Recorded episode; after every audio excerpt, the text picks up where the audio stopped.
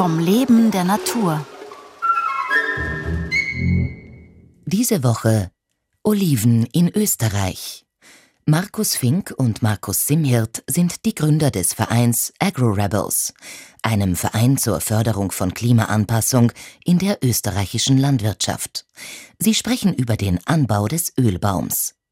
Heute Suche nach der passenden Sorte. Die Olive ist in Südeuropa gewöhnt, während der Wintermonate, wo es dort auch regnet, sich sozusagen mit Wasser anzusaufen. Und da treibt sie, da wächst sie.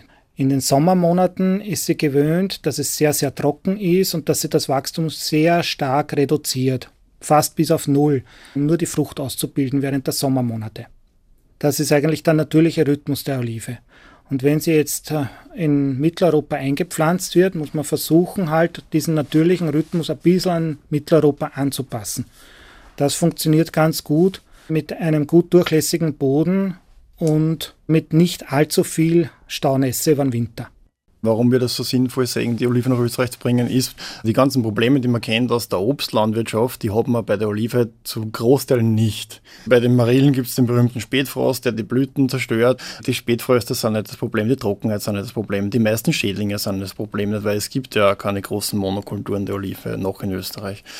Es gibt bei der Olive schon ein paar Schädlinge, die sind aber marginal. Das wird sich vielleicht irgendwann einmal einstellen. Da kann man aber froh sein, dass wir in Südeuropa tausende Jahre alte Olivenproduktionserfahrung haben und darauf zurückgreifen können. Also die Olive ist definitiv eine sehr, sehr dankbare Kultur für einen österreichischen Landwirt in Zukunft.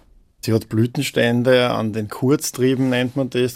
Es sind sehr kleine Blüten, ich glaube so circa 3, 3 bis 4 mm im Durchmesser, sind weiß und man kann sagen, so im April, Mai ungefähr fangen an, die Blütenstände sich auszubilden.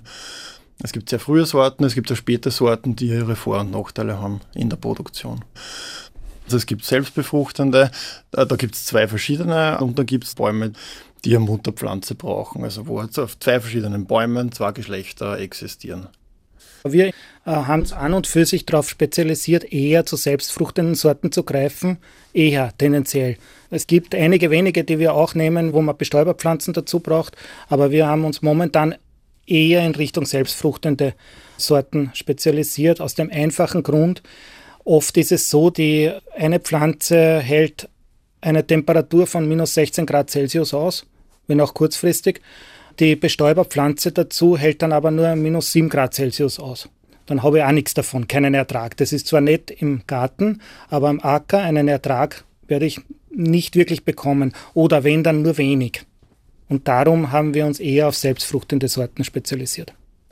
Es gibt die Bestäubung durch den Wind, durch Insekten, es ist meistens sowohl als auch speziell halt diese selbstbestäubenden Sorten, die männlichen und weiblichen Blütenstand in einer Blüte haben. Die versprechen halt auch bessere Bestäubung, daher bessere Produktion. Bei uns ist Quantität auch sehr wichtig, weil Qualität kannst du gleich mal erreichen, aber bei so einer Pionierarbeit wie eine südeuropäische Pflanze nach Österreich zu bringen und da eine Produktion zu etablieren, da geht es um in erster Linie um Quantität. Spätfrostgefährdung hat man immer, wenn sie blüht.